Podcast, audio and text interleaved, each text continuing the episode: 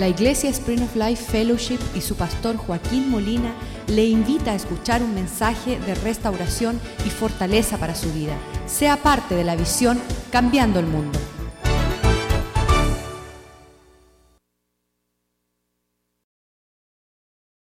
Damos gracias por lo que vamos a compartir este día. Sabemos es un día preciso, el cual tú deseas que nosotros te conozcamos más que podamos alcanzarte en la plenitud de tu alcance, que podamos entrar a tener una relación que tú deseas que tengamos contigo, Señor. Y ahí se realizan los propósitos y el plan tuyo para nuestra existencia.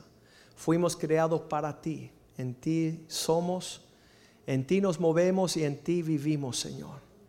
Glorifícate, Señor, a través de esta palabra. Bendice a tu pueblo que tu palabra sea lámpara para nuestros pies, luz a nuestra senda.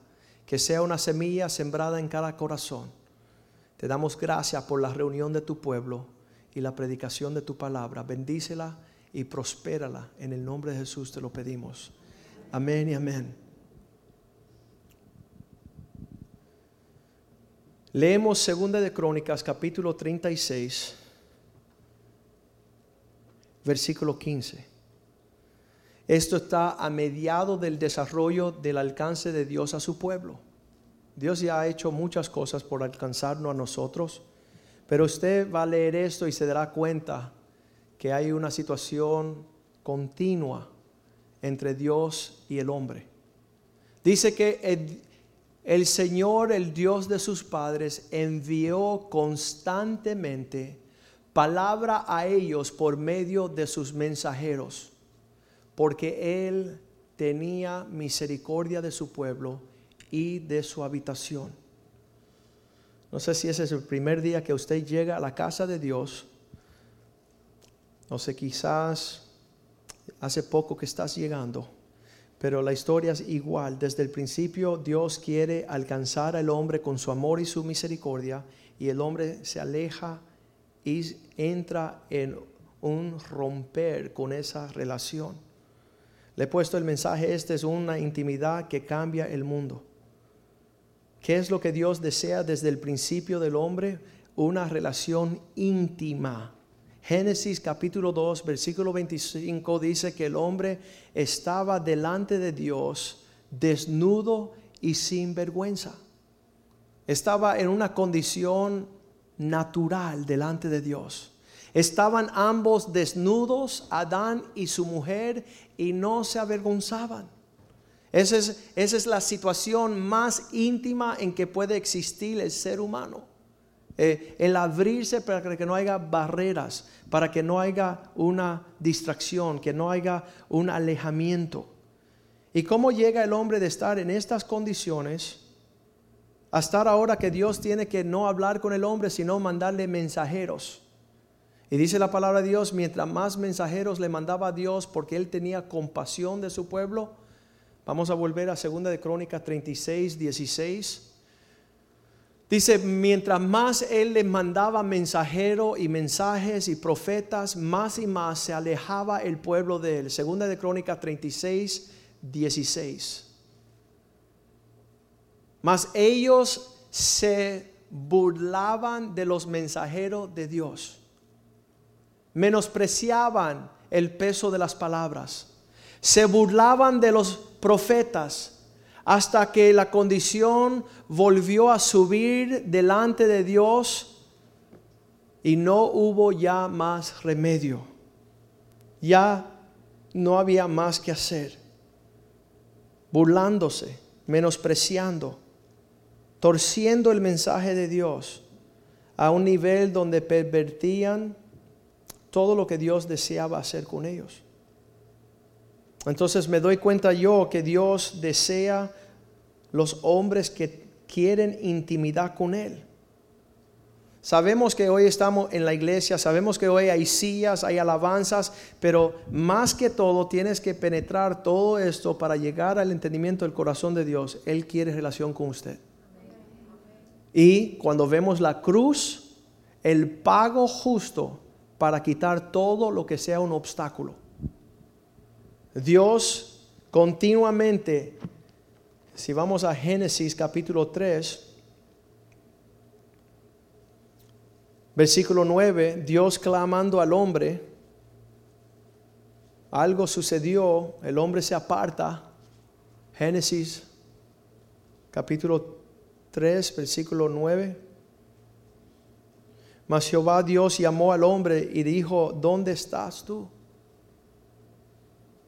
¿Dónde está esto que yo creé para tener una relación no casual o de amistad, sino íntima? ¿Dónde está? ¿Por qué se han alejado? ¿Por qué se han apartado? Hombres que han escuchado de, este alejamiento han decidido correr en pos de esta intimidad, sabiendo de cada mandamiento, cada consejo, cada palabra, cada situación, cada acercamiento, cada servicio, cada prédica, Dios desea una cosa, entrar más y más íntimo en la relación con el hombre. Hay hombres que entienden esto y están dispuestos a pagar cualquier precio. Han dejado casas, han dejado familias, han dejado fortunas. Como Jacob han, han batallado, han luchado diciendo, no te suelto hasta que me bendiga. La pelea que tenga que pelear, la voy a pelear, sea mis pensamientos, sea mis dudas, sea mis sentimientos, voy a hacer lo necesario para alcanzar la intimidad. Vemos la progresión de Jacob cuando Dios le dice, Si es verdad que quieres intimidad, dime tu nombre. Dios te hará la pregunta también, ¿cómo te llamas? Eso es una manifestación de acercamiento. Buenas, ¿cómo estás? ¿Cómo se llama? Y Jacob pudo decir, yo soy el gran Jacob, yo soy el bárbaro de la película, yo ando volando por ahí. Él dijo, no, soy un ladrón. Cuando él pudo decir esto, Dios estaba listo para tratarlo a él conforme la verdad, la realidad. Imagínese que Dios le pregunta a usted, ¿cuál es su nombre? Usted dice, estoy bien. Ya Dios dice, bueno, no quiere que yo entre en la realidad que no está, solamente está mal, está súper mal. Está bien mal. No puedo entrar allá, no me está invitando. ¿Cómo van las cosas? Bien. Dios quiere una intimidad con nosotros que nuestra meditación esta mañana es poder saber que Él está dispuesto a hacer cosas agresivas por alcanzar, restaurar eso lo que el hombre perdió. Y no obstante que el hombre muchas veces ni siquiera un mensajero le puede acercar a Dios, muchas veces estamos como Moisés, que Dios se, se muestra y nosotros decimos, no sé quién tú eres. ¿Quién le digo a Moisés que me está enviando? Porque no te conozco. Y Dios dice, dile que yo soy el que soy. Yo soy el Dios creador de los cielos y la tierra. Yo soy el Dios que hizo el mismo hombre. ¿Cómo es que Dios hace el hombre y ahora el hombre piensa preguntarle a Dios, no te conozco? Muchos de nuestros hijos no conocen a Dios porque sus padres están lejos. Han decidido servir a la gallina, al gallo, a la sangre, a palo, a piedras, a ídolos pero a Dios no han conocido. No han conocido a este Dios que desea en una forma agresiva tener intimidad con nosotros. Primero tenemos que saber que Dios existe, dice la palabra. Si vamos a poder acercarnos a Dios, tiene que confesar, este Dios existe. Y no cualquier Dios, sino que un Dios que quiere intimidad. Me encanta cuando las personas preguntan, ¿por qué te estás metiendo en mi vida? ¿Ha tenido alguien que te pregunte eso? ¿Qué tienes que ver tú conmigo? Déjeme tranquilo. ¿Por qué Dios quiere meterse en nuestras vidas? ¿Por qué nos creó para tener intimidad con Él. Y al perder esta intimidad, Dios añora más que todas las cosas tener una relación, pero no casual, no una amistad, algo íntimo. Pocos los hombres que han podido entender el corazón de Dios y uno de ellos fue David en el Salmo 73, 25. Él dice, Señor, ¿a quién en esta existencia, en esta creación, que existe sino tú? Y tú más que nada en la tierra deseo yo tener relación íntimo contigo. ¿A quién tengo en los cielos sino a ti? ¿Quién vela por mi alma? ¿Quién se preocupa por mi eternidad? ¿Quién se mueve a favor de mi salvación y sanidad? ¿Quién es? Fuera de ti, dígalo. Ten la confianza de decirle, fuera de ti, nada deseo en toda la tierra. ¿Qué podremos desear nosotros fuera de Dios? ¿Quién? ¿Cómo es que nosotros tratamos de reemplazar ese vacío? Porque se vuelve un vacío. Fuimos creados para tener relación profunda con Dios. Y al no encontrar eso, pues es la soledad más increíble. Esta mujer decide que ella va a comenzar una relación y escoge un asesino en serie en una cárcel de Perú, que nunca va a salir y ella decide casarse con él. ¿Qué necesidad tendrá una mujer de acercarse a un hombre que tiene una cadena perpetua para tener un matrimonio con él? Si no es vacío que Dios creó desde el principio cuando el hombre necesita a Dios. Versículo 26, Salmo 73, él dice, mi corazón desfallece, mi carne desfallece. Tú eres la roca de mi corazón, tú eres la porción para siempre. Tú eres el que ocupa un lugar que nadie podrá ocupar. Tú eres uno que, que puede llenarme en medidas que nadie me puede llenar. Acuerdo la historia de nuestra familia en tiempos atrás, a través de generaciones, Dios venía, quiero entrar. Decían, no pueden entrar. Quiero tener amistad, no puedo tener amistad. No, estoy muy ocupado, estoy en otros asuntos. Y Dios pacientemente espera que nosotros clamemos hacia Él, diciéndole, Señor, nada me satisface, no tengo nada por el que vivir. Hombres como Pablo en Filipenses 3:7, donde dice, todas las cosas que yo pensaba que iban a llenar, lo he dado por basura a fin de conocer a Cristo. Todo lo que yo en una vez, por cuanto cosas eran para mí ganancia, las he estimado por pérdida al fin de conocer el amor de Cristo. Quiero que sepan esta mañana que Dios, aunque no podemos profundizar mucho, nos ama en maneras que nunca vamos a poder comprender en su totalidad. Pero empecemos con eso, con la disposición de un Dios que nos creó para tener una relación íntima con Él. Tenemos que conocer su mente, sus palabras, sus caminos, su carácter, sus promesas, su espíritu. Él lo compara como un hombre que llega a su luna y miel a conocer a su esposa en una intimidad del, no de la sala, no de la cocina, que es íntimo, el compartir una cena, sino en el lecho matrimonial. Algo que es una intimidad tremenda, no se habla con cualquiera, no se hace con cualquiera. Dios dice, yo quiero comprometerme a matrimonio con usted. Yo quiero que usted sea mi novia por la eternidad. Obviamente, como hacemos con todas las cosas carnales, empezamos a entrar con un, torcemos esa cama y ese lecho a una inmundicia. Pero Dios lo que desea es que nuestro aliento, nuestros pensamientos tengan todos en presencia de Él a, niveles tremendos.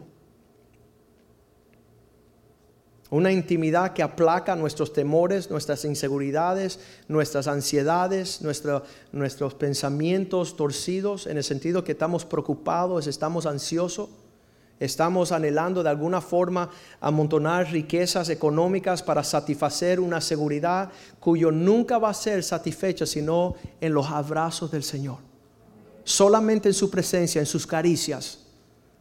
En ese rostro hay personas que dicen, ¿y qué voy a hacer de viejito? ¿Qué vas a hacer si Dios tiene sus brazos ahí para guardarte?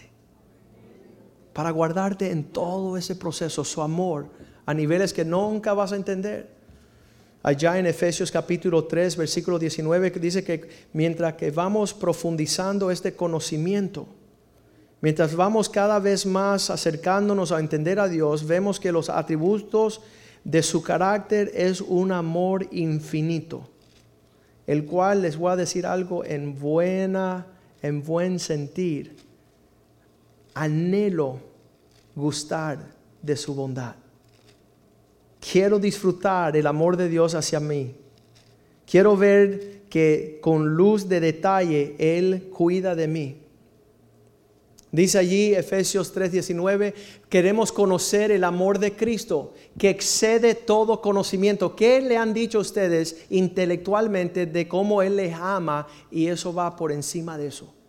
Mucho más allá que el conocimiento humano, el conocer este amor para que seamos capaces de ser llenos de toda la plenitud de Dios. Cuando conoces el nivel de amor que Dios nos tiene, ya ahí tú vas a conocer a Dios en su carácter. Ya vas a profundizar un poquito más este caminar. Cuando yo escuché por primera vez las palabras de Dios sobre mi vida, yo decía, no puede ser posible que Él me ame así, a ese, a ese nivel. No es posible. Nadie me ama así. No conozco tal amor, no conozco tal abrazo, no conozco tal cuidado. Qué tremendo. Por eso es que Pablo decía, lo doy todo por basura a fin de abrazar finalmente su presencia. Aquello por lo cual Él me recibió. Primera de Crónicas 28, 9 es ese padre que le está diciendo al hijo, oye, el amor que he conocido en Dios el Padre te lo quiero pasar a ti. Qué regalo más lindo de un padre, haber conocido la intimidad con Dios y pasársela a su hijo. Y tú, Salomón, hijo mío, reconoce al Dios de tus padres. ¿Quién es el Dios de tus padres? El Dios con el cual yo he andado, yo he hablado, yo le he servido, yo le he obedecido. Eres mi meditación, Él es mi todo, Él es mi fuerza, Él es mi castillo fuerte, Él, es, Él me ampara bajo sus alas. Sus palabras son mi alimento continuo. Él ha perfeccionado el amor porque Él me ama a mí y ahora yo conozco el amar a otros. Sírvele con todo corazón perfecto y con ánimo voluntario. Acércate al Dios que tu papá sirvió y sírvele con un corazón perfecto. Es el amor el que perfecciona nuestro servir a Dios. Las personas que tratan de servir a Dios sin amarle son un desastre. Lo están haciendo como un compromiso religioso. No les va bien, no, no disfrutan ser religiosos. Dice que el amor de Dios es perfeccionado en guardar, obedecer sus mandamientos. Mientras más obedezco la palabra de Dios, más entiendo el amor de Dios hacia mí. Cuando llegué de joven y me decían no tener relaciones íntimas con una muchacha, yo decía imposible, pero por obediencia lo voy a seguir y en obedecer el mandamiento de Dios, ahora podido gustar del amor de Él, me ha guardado de muchas cosas. El obedecer el mandamiento de Dios perfecciona su amor. Mientras más tú haces lo que Dios te manda, más tú te das cuenta que preciso es su amor de guardarte a ti en perfecta paz. Cuánto me ama Dios que ha establecido mandamientos para que yo rija mi vida, para yo vivir felizmente. Salmo 119. Muchas veces las personas que no entienden el amor de Dios, no guardan sus mandamientos, siguen angustiadamente lejos de sus promesas. Pero el Salmo 119, 163, no 65, 119, 165. Para todas esas personas que le gustan el 165. Eh, para todas esas personas que le gustan los psiquiatras, las pastillas de los nervios, de la ansiedad, de la preocupación, todo eso, dice, mucha paz tienen los que aman tus mandamientos. Los que se rigen por las leyes de Dios es como estar en esta vida en una paz profunda porque están gustando del amor de Dios. Y los que están lejos de los mandamientos, lejos de la paz. Lejos de la enseñanza, lejos del amor. Y no ha entendido, dice, ¿y por qué Dios me impone? Dios no te impone nada, te invita a participar de su amor.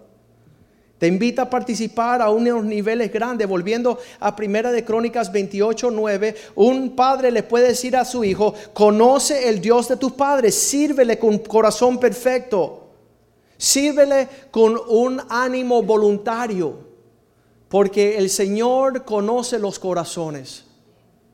Señor entiende todos los pensamientos. Y si tú busca intimidad, lo hallarás. Mas si lo dejares, Él desechará, te desechará para siempre. Qué horrible.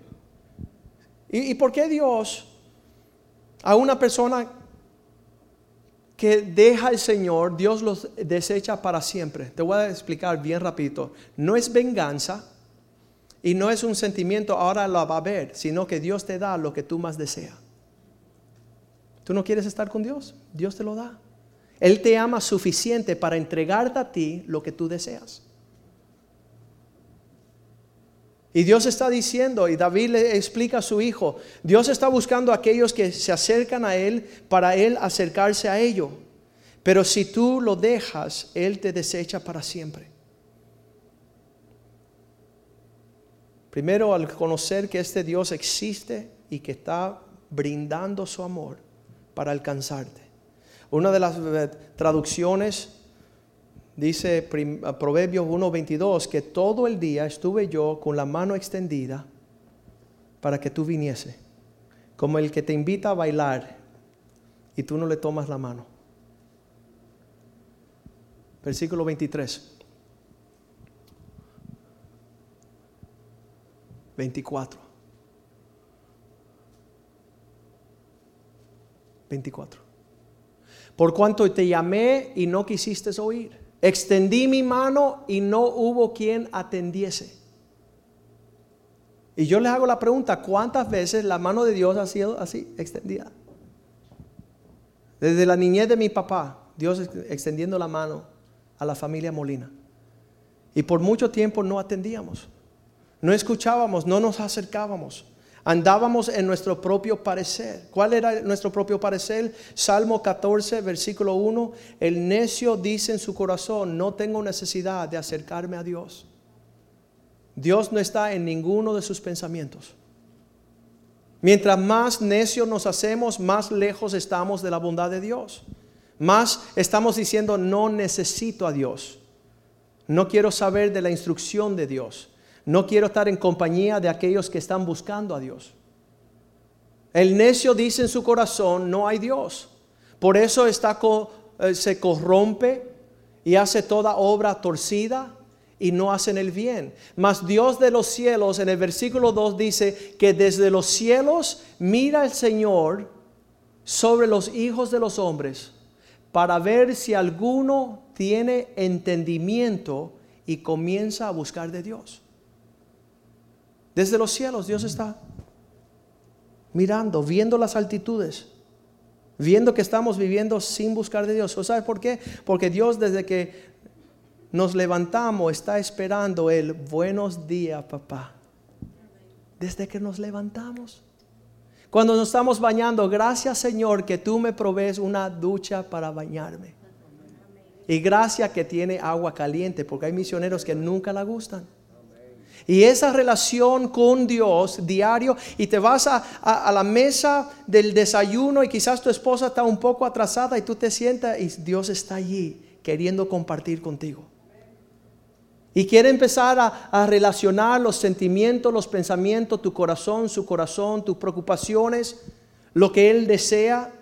Y te saludas a tu esposa y te vas en el carro y Dios está ahí montado.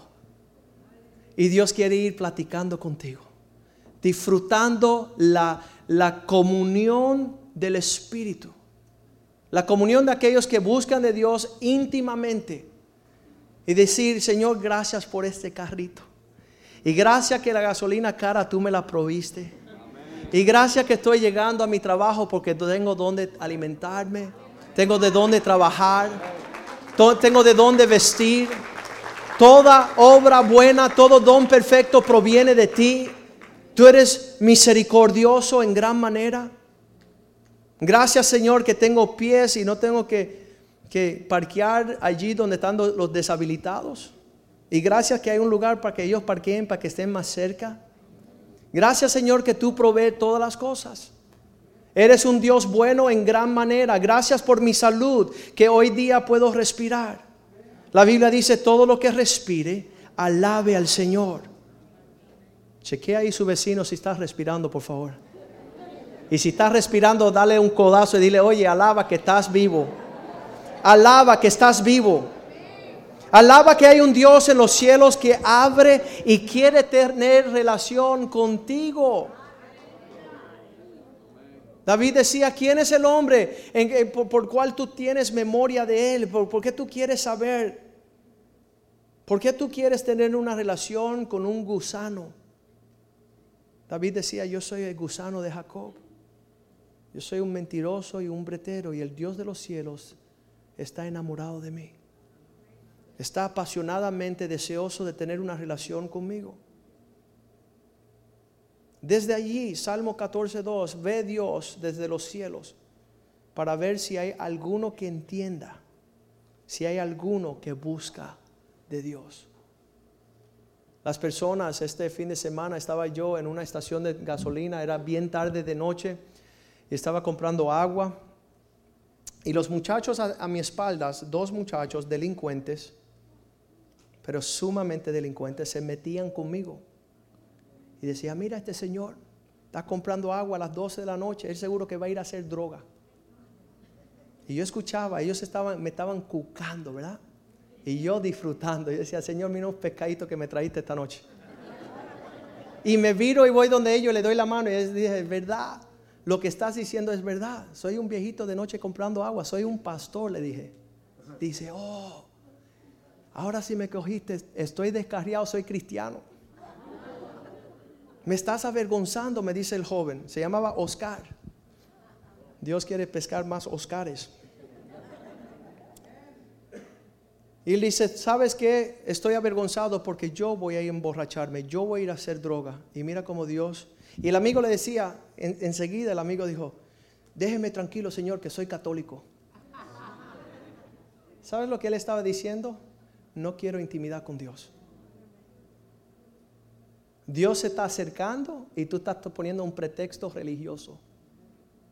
Dios quiere alcanzarte, salvarte, amarte y tú sacas tu bandera. Yo soy de aquellos que estoy, tengo mi posición.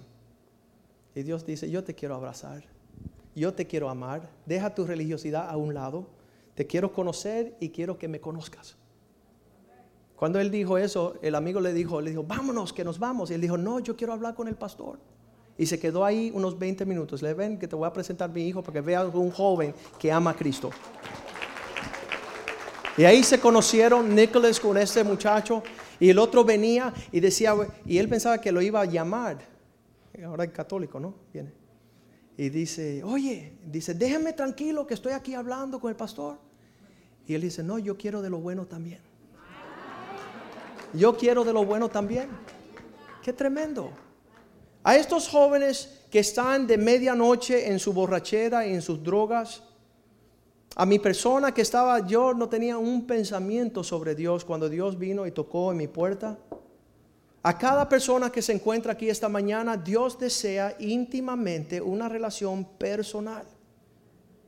Y muchas veces, como el sobrino mío me dice, eh, pastor, eh, tío, es que yo voy a mi cuarto y le hablo a Dios y no lo escucho. Y yo le dije, porque tú no abres la Biblia y lees la Biblia, ahí lo estás escuchando.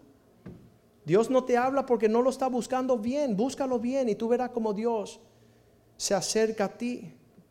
Jeremías 29, 13, Dios le había dicho a su pueblo, cuando me buscan, me encontrarán, me buscaréis y me hallaréis. ¿Cuándo Dios? ¿Cuándo tendré esta cita divina con un Dios? Cuando me busque de todo vuestro corazón.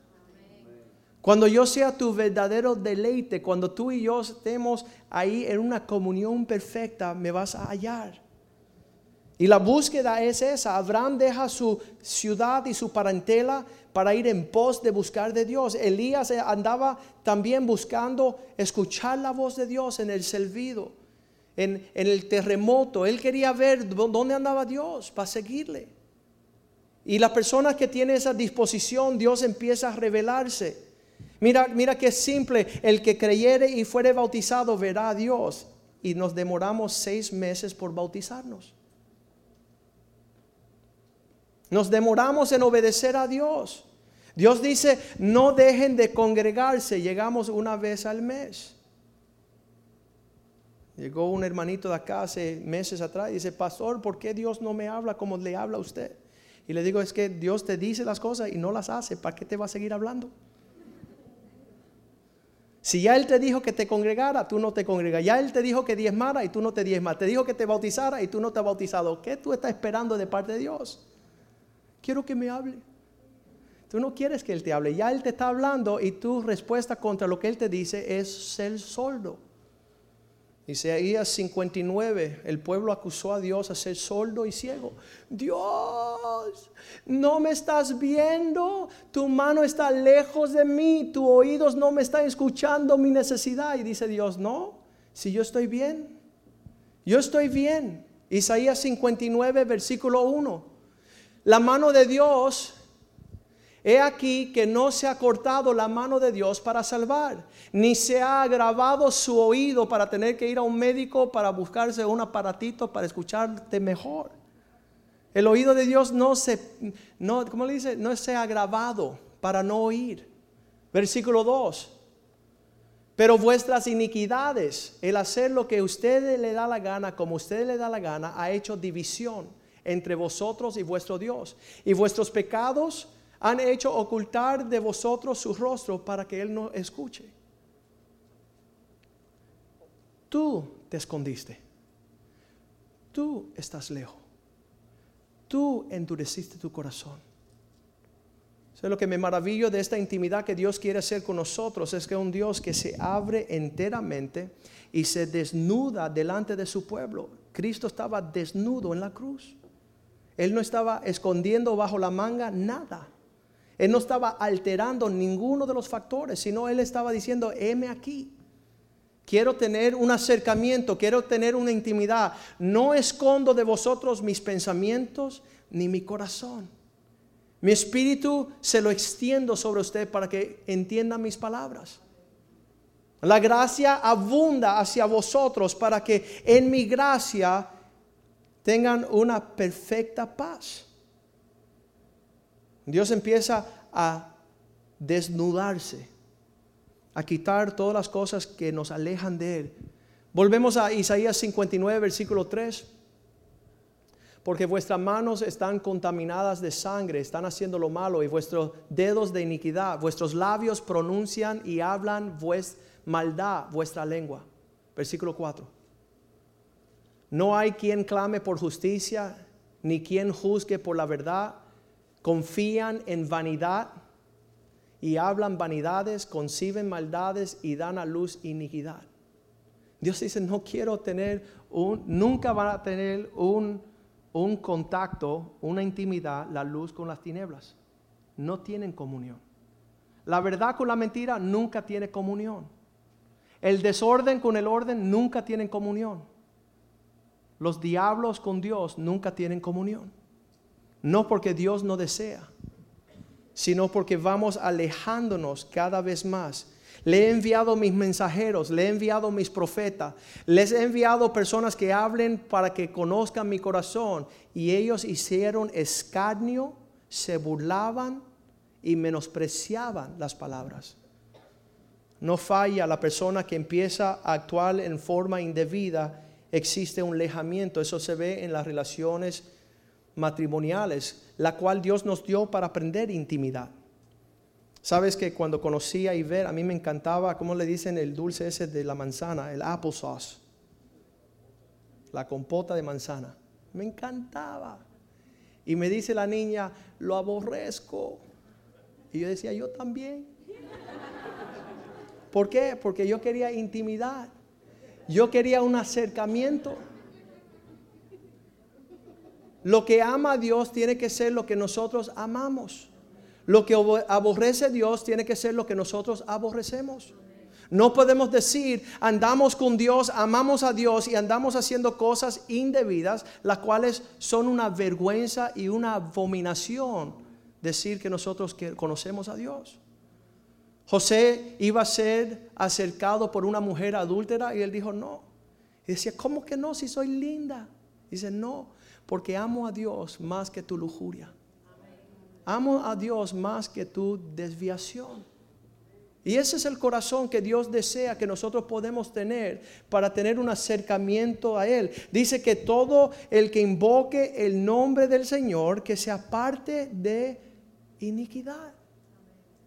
No puedes tener una intimidad con Dios y seguir haciendo lo que usted le dé la gana. No es porque lo digo yo, sino que Dios nos dice. Dios dice que empieza a desnudar su carácter y nos muestra los atributos de quien Él es íntimamente. Muchas personas ven por allá afuera y dicen, mira, Dios es malo, Dios es iracundo. Y el que está enamorado de Dios dice, no, no, no, ese es un corazón grande, celoso, celoso y te desea con todo. Te desea suficiente para protegerte y decirle, decirte lo que nadie te dice. El, el amor de un padre hacia un hijo. No lo entendemos hasta que seamos padres.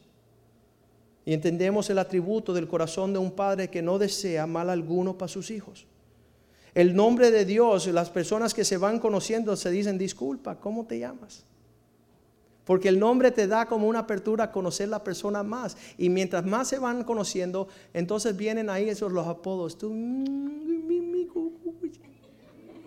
y ya cuando tú tienes un nombre así, ya mi mi cariño, ya cuando hay un nombre ahí hay una cercanía agresiva. Ya ahí hay lo que anhelamos todos, ser saciado en ese amor. Mientras más nombres conocemos, más carácter conocemos. Nos brinda sus propósitos, sus sueños. Dios empieza a compartir. ¿Sabes lo que estamos gozando de nosotros hoy? Es habernos acercado al Señor a escuchar el latido de su corazón.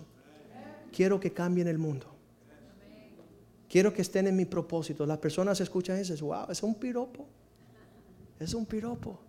De una cercanía que hemos tenido con el Dios omnipotente con el Dios de la creación que comparte sus sueños, sus deseos, sus visiones con nosotros. Nos muestra sus caminos, cómo hemos de caminar, cómo hemos de, seguir hacia adelante. Empieza a demostrarnos sus bendiciones. Sus mandamientos nos enseña, nos instruye, las promesas nos habla, sus recursos. David conocía todo esto y él quería más. Dios desea más y más de esto con usted.